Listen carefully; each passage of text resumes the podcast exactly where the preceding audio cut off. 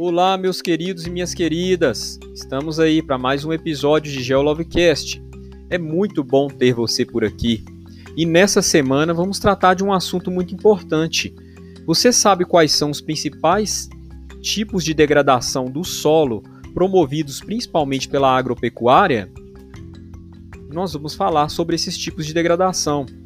Você sabia que existem estratégias promovidas no campo que podem ajudar e muito para conter esses impactos?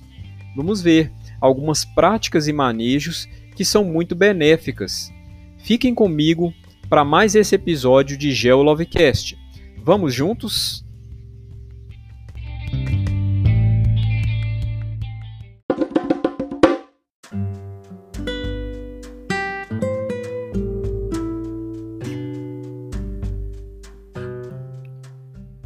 Bem, meus queridos e minhas queridas, quando pensamos em função do solo do ponto de vista da manutenção e da diversidade de vida no nosso planeta, nós pensamos principalmente é, naquela função primordial de fornecimento de nutrientes. Né? Os solos ali, eles são aquela camada né, bastante densa de fornecimento de minerais, e alguns outros é, aspectos, principalmente ligados ao fornecimento de água filtrada, né, para que a biodiversidade possa prosperar no nosso planeta. E quando falamos então de degradação dos solos e qualidade de água, nós estamos é, ressaltando principalmente aquela degradação provocada, surgida, né, originada ou até mesmo intensificada pela atuação do ser humano. É sobre isso que nós vamos refletir a partir de agora.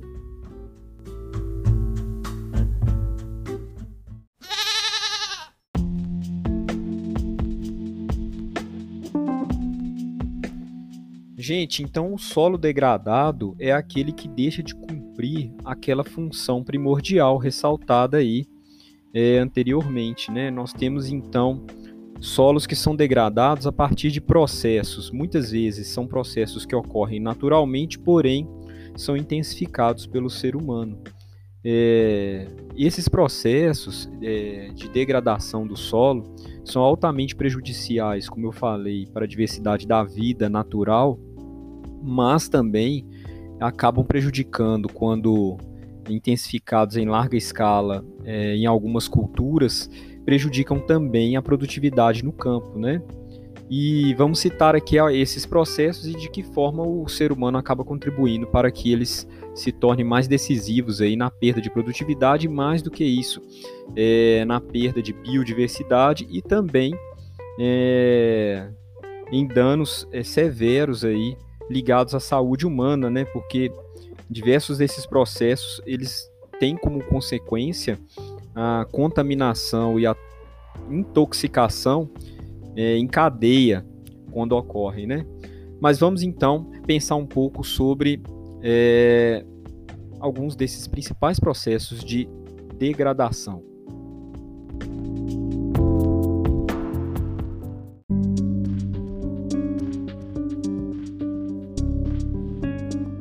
Bom, gente, quando a gente fala de uma degradação, estamos falando de uma modificação importante numa camada superficial dessa rocha que foi modificada ao longo de muitos anos, né? Que a gente dá o nome de solo. Então essa rocha desagregada, ela cumpre essa função de fixação dos vegetais e de transporte de sedimentos, além também de nutrientes para a planta, né?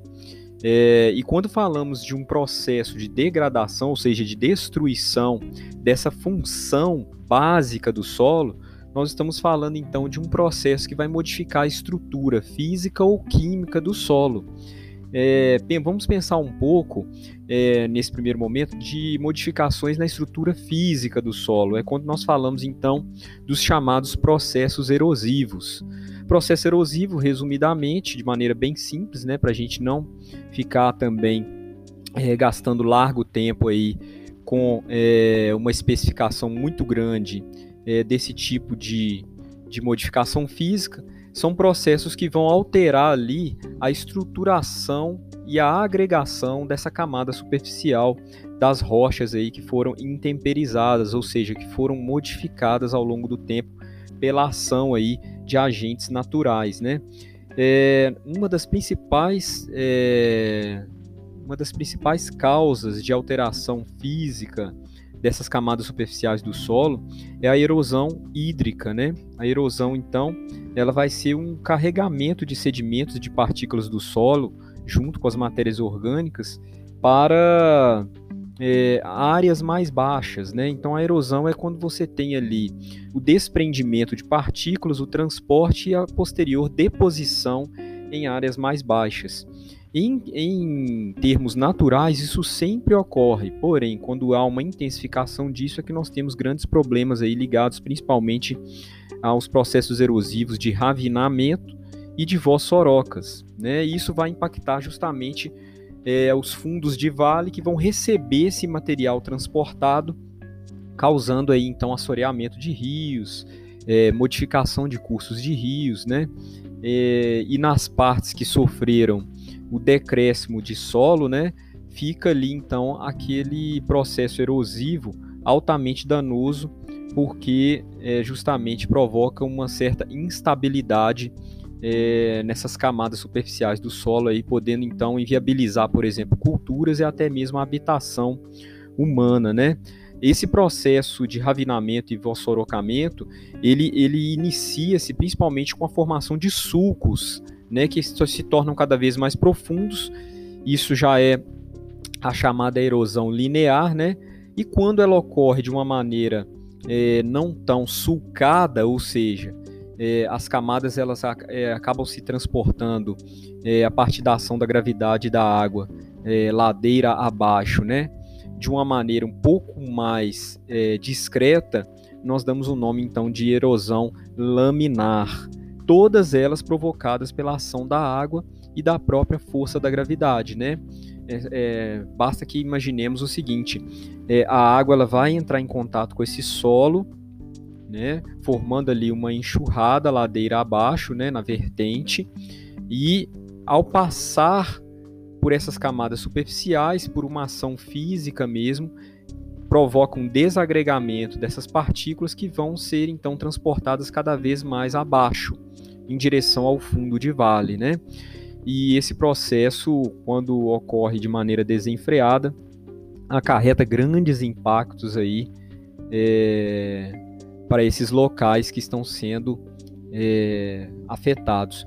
Lembrando o seguinte, gente: é, na maioria das vezes é, há uma intensificação da erosão hídrica em decorrência da retirada de cobertura vegetal. Né? Quando a gente retira, então, aquela camada de vegetais que fixa-se no solo a partir das raízes, né?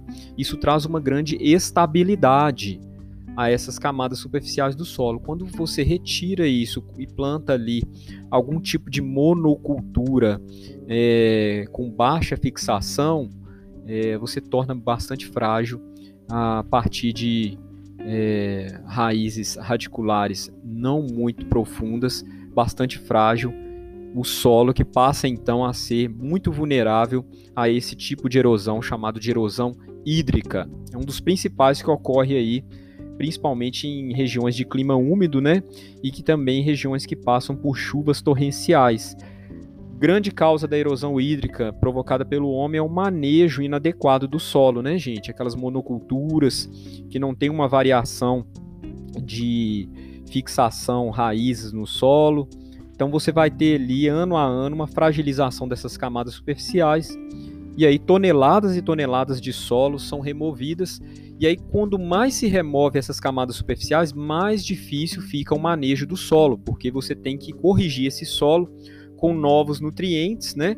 O solo que ficou ali tem que receber mais insumos, mais nutrientes, fertilizantes químicos, né? E esse processo é um processo que é, abre aí um ciclo vicioso de dependência é, de produtividade no campo para é, ocorrer somente com a utilização de insumos muito caros, aí, fertilizantes químicos, uma vez que as camadas superficiais do solo foram todas removidas por essa erosão hídrica, uma das principais que ocorre inclusive no nosso país aí.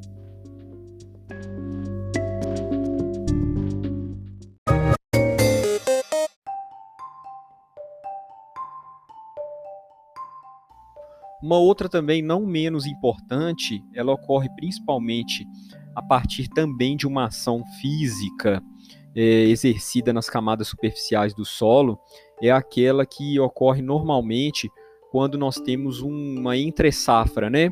Quando foi feita a colheita de uma safra grande de monocultura de grãos, de cereais e tudo mais, retira-se então aqueles produtos que foram ali cultivados e até que seja feito um novo plantio, o solo fica exposto.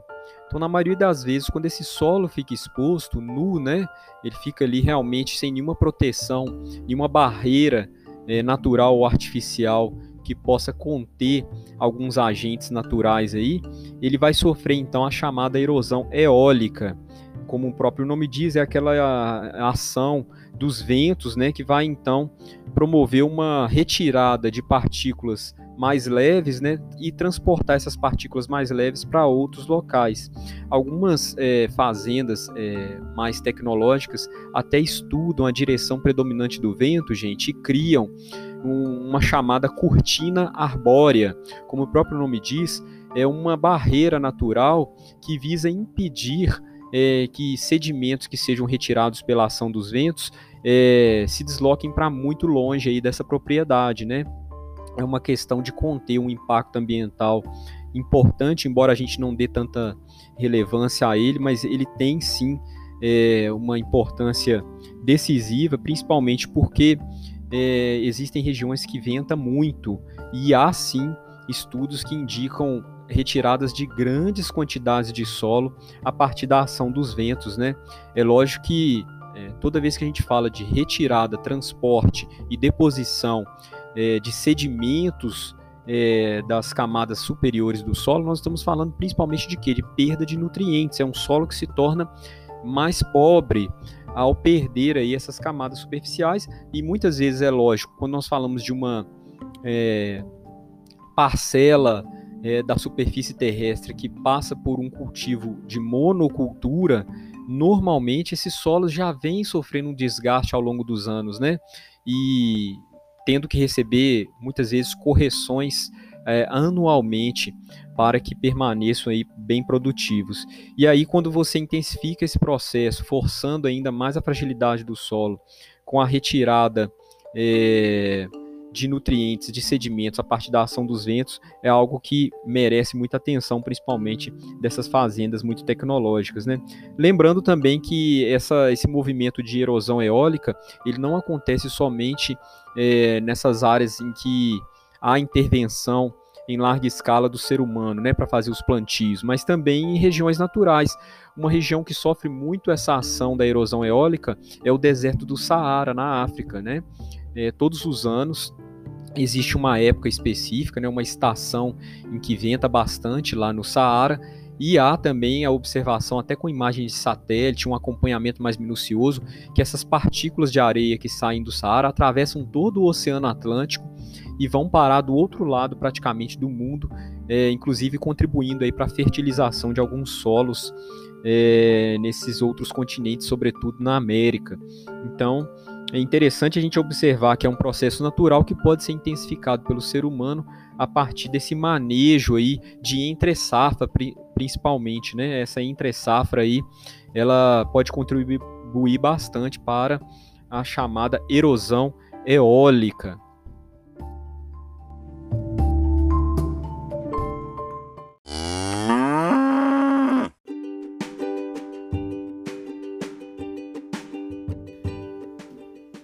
Por fim, nós podemos também destacar um outro processo erosivo que tem a sua origem a partir não somente de uma questão é, simplesmente física, mas também é a chamada erosão química. Ela também recebe um outro nome muito comum de ser cobrado no Enem, a chamada erosão é, por lixiviação. Lixiviação, gente, é uma outra palavra que caracteriza como se fosse uma lavagem, né? uma, uma separação. Então a erosão química ela vai provocar uma separação de elementos químicos essenciais do solo, né? Nós podemos falar então que muitos dos nutrientes que as plantas utilizam, como nitrogênio, fósforo, potássio, eles são ali muitas vezes bastante frágeis e com uma ação química muito simples acabam sendo carregados pelas águas e chuvas aí em direção aos rios, né? Então isso impacta diretamente na produtividade no campo.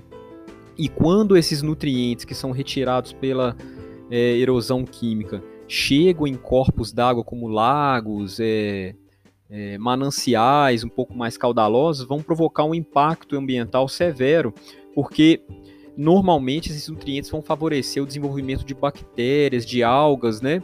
É quando a gente vê aqueles corpos d'água, aqueles espelhos d'água muito verdes, né? Aquele tom verde bem escuro mesmo é um sinal ali de que há muita matéria orgânica e principalmente muitos nutrientes como nitrogênio, fósforo, potássio disponíveis, e isso vai provocar aí um processo chamado de eutrofização da água. É muito danoso porque a eutrofização ela vai pro promover um consumo excessivo de oxigênio na água. Então a água ela vai sofrer um processo de redução drástica de oxigênio e vai impactar diretamente na biodiversidade, né? É, quando a gente vê, por exemplo, aquela lagoa muito bonita, porém com uma quantidade de peixes muito reduzida, uma biodiversidade que decresceu bastante em decorrência desses impactos aí. Né? Então a gente tem que ter muita atenção. É por isso que o despejo de esgoto com muita matéria orgânica e também a erosão química é, promovida pela água em interação com esses nutrientes vai ser altamente impactante para a biodiversidade no nosso planeta. Né? Normalmente é por, por, causa desse tipo de manejo errado do solo é que nós temos aí a morte de muitos rios e muitos lagos, é, principalmente nas proximidades de onde o homem habita, certo? Então, é, essas técnicas aí muito agressivas promovem então essa eutrofização que tem origem, né? A eutrofização nos corpos d'água tem origem numa erosão química, né? Então essa concentração elevada de nutrientes nas águas, por incrível que pareça, não é tão benéfico e sim muito danoso. É, sem falar, é claro, né, gente? Para a gente pegar um gancho aí na erosão química, a gente precisa também lembrar que a, a aplicação maciça de adubos químicos também vai participar desse processo de morte de, de cursos d'água e de espelhos d'água é, nas proximidades de grandes fazendas produtoras aí de grãos e de cereais, principalmente com base tecnológica é, muito robusta. Por quê? Porque a aplicação de adubos químicos ela não fica restrita à propriedade, à área de plantio. Como todos nós sabemos, né, a chuva vai sofrer um, um uma queda ali, uma infiltração ali, o solo vai permitir a infiltração dessa água ali da chuva naquela área de plantio e como nós estamos estudando, né, essa água infiltrada, ela vai se comunicar por capilaridade com o lençol freático e ao se comunicar vai sofrer um transporte. Então esses adubos químicos, eles não vão servir somente àquela área de cultura. Eles acabam também sendo transportados para áreas mais baixas e vão favorecer aí ao desenvolvimento dessas bactérias, dessas algas, né? Que vão aí também contribuir para a eutrofização dos corpos d'água. Então a erosão química ela é bastante observada, principalmente em regiões de plantio que há, há um período de chuvas muito bem demarcado, né, como é no nosso caso aqui na nossa região, né, do nosso continente. Nós temos um período chuvoso muito bem demarcado que coincide aí com a chegada da primavera até o término do verão, né? Nós estamos falando aí, por exemplo, do início das chuvas em outubro e o término da estação chuvosa em março. Então, de outubro a março ocorre aí, em certa medida, nas áreas de plantio na nossa região, a, a erosão química, certo, gente? Que isso vai que impactar totalmente no equilíbrio ambiental é, dos corpos d'água, né? É um, um cenário muito danoso e pensem comigo, isso vai influenciar diretamente, por exemplo, também nos nossos alimentos que vêm desses corpos d'água, né? Desses rios, desses lagos. Imagine então o que, que é um, um ser humano que se alimenta aí, principalmente de peixe, vindo de uma água que tem excesso de nutrientes aí, excesso de, de, de eutrofização né, algo bastante grave, até porque a gente sabe que a erosão química ela não transporta só nutrientes, ela vai transportar metais pesados, vai transportar toda uma gama de, de substâncias que pode ser muito danosa para a nossa vida e também para a diversidade de vida na Terra.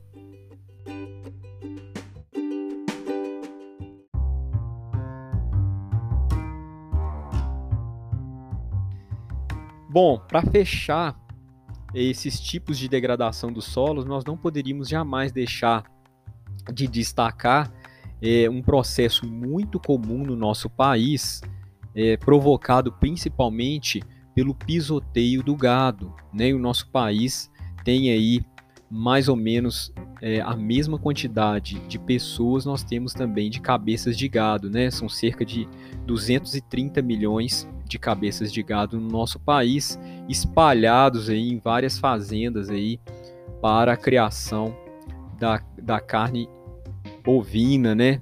Fornecendo aí para vários países do mundo, inclusive internamente, a demanda é muito alta, né, gente?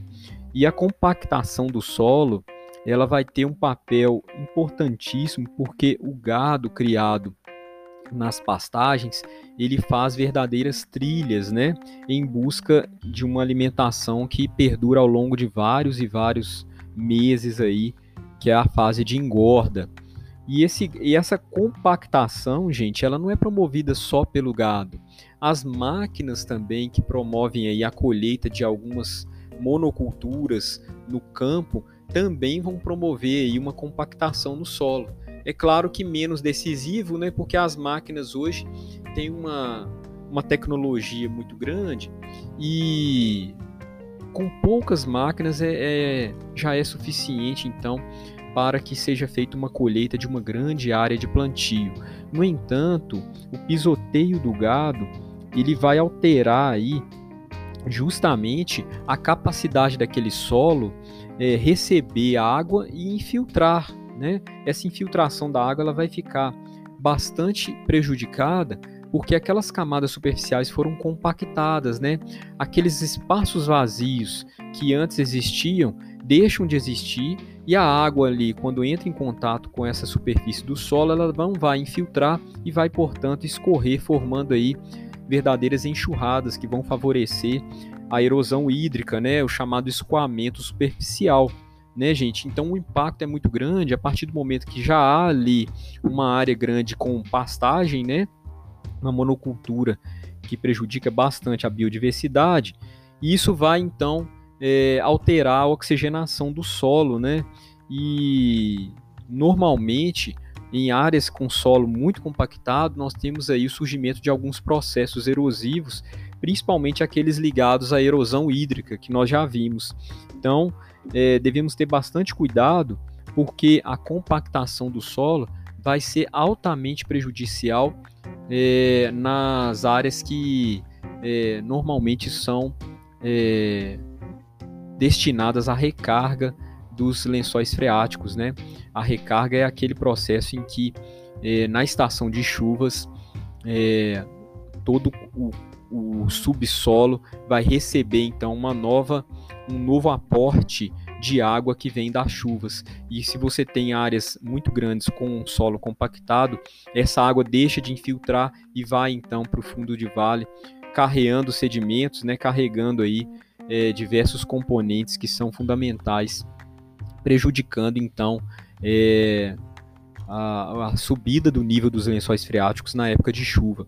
Bastante importante a gente observar e verificar que isso pode até mesmo é, ser decisivo na atividade biológica de micro-organismos no solo, né, gente? É quando a gente pensa, por exemplo, que esse solo, ao deixar de ser oxigenado, ele vai ser um solo cada vez mais pobre, né? Cada vez mais merecedor de correção química. E isso é um prato cheio para as grandes indústrias que fornecem esses insumos aí é, de fertilização é, industrial do solo.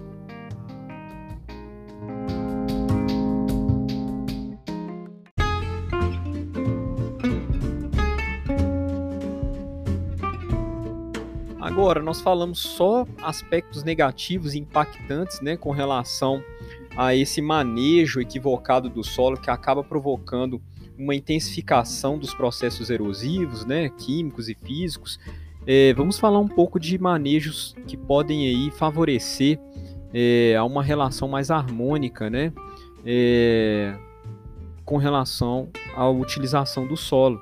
Nós podemos falar, por exemplo, das culturas em curvas de nível, que são plantios que são feitos de acordo com a variação do relevo das cotas altimétricas, né, e vão reduzir muito o escoamento, provocando erosão no solo. Então você, quando planta em curvas de nível, você está respeitando todo aquele relevo e a inclinação de uma certa vertente, né, de uma certa encosta, e isso vai aumentar muito a, infiltra a, infiltração de água no solo, sem que essa infiltração provoque ali a desagregação das partículas do solo. Então, uma coisa muito positiva a se fazer, gente, uma solução aí para conter esses impactos negativos é o plantio em curvas de nível.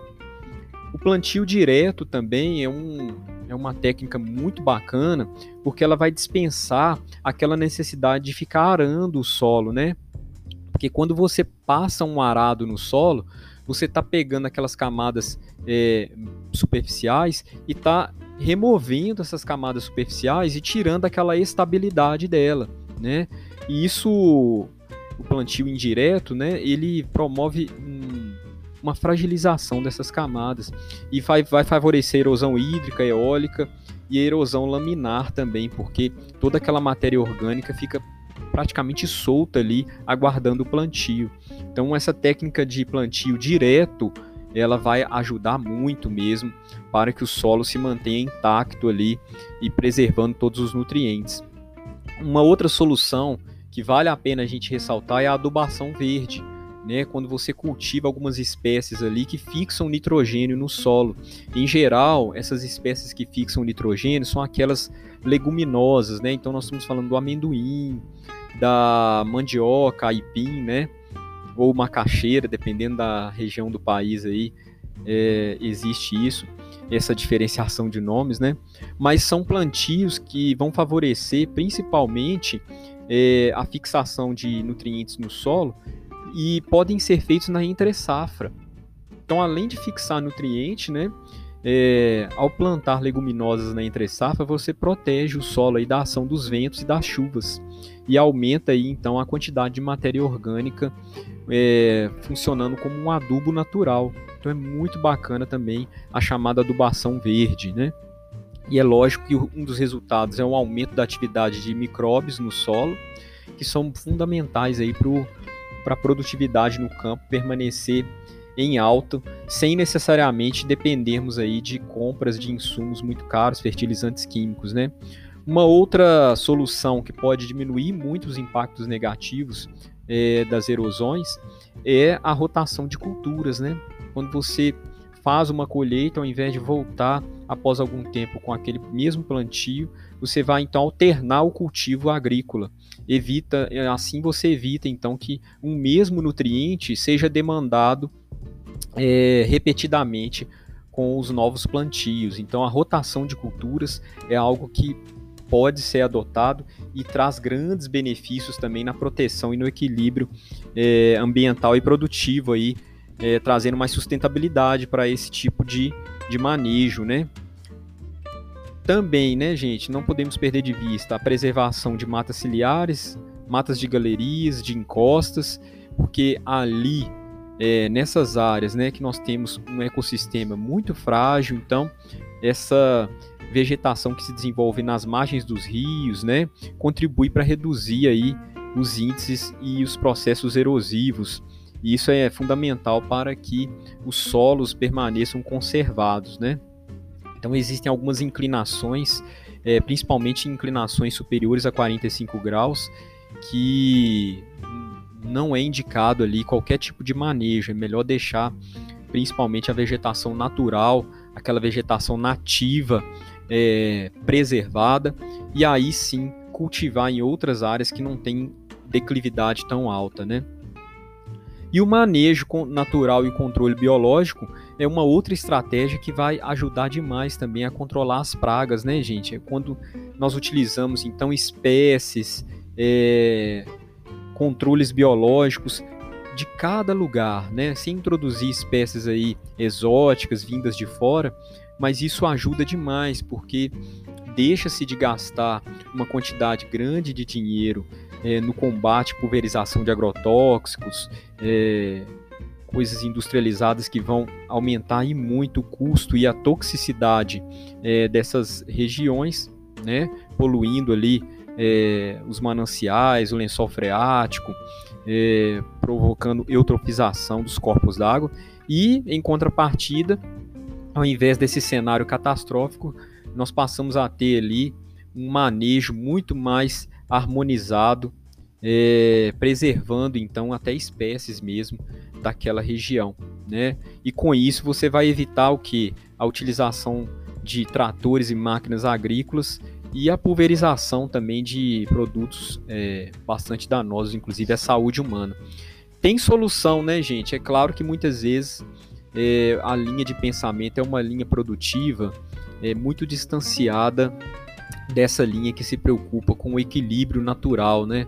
E isso a longo prazo é muito danoso, porque promove o que nós chamamos de salinização do solo, né? Quando nós temos aí aquela agricultura que cresce exponencialmente utilizando muitas máquinas, muitos insumos e fertilizantes químicos é, artificiais, né, produzidos industrialmente, o solo ele passa a ser é um solo que não se regenera, regenera né? e ao não se regenerar, ele vai se revestindo de muitos produtos químicos e isso promove então um empobrecimento dessas áreas, né? que cada vez mais, ano a ano, se torna dependente então da aplicação de novos produtos.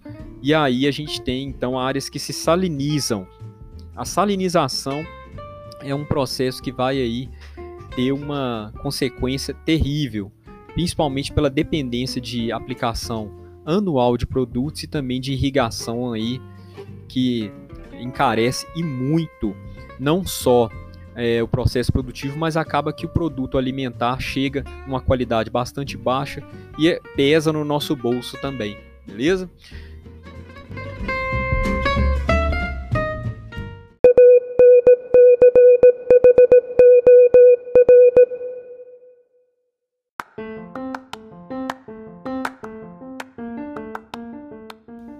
Meus queridos, chegamos então ao término de mais um episódio de GeoLovecast. Qualquer dúvida, o nosso e-mail está aqui na descrição desse portal de distribuição de podcasts. Entrem em contato, mande a dúvida, o comentário, estarei à disposição sempre nas redes sociais e também através do e-mail. Uma boa semana de estudos e até o próximo episódio de GeoLovecast.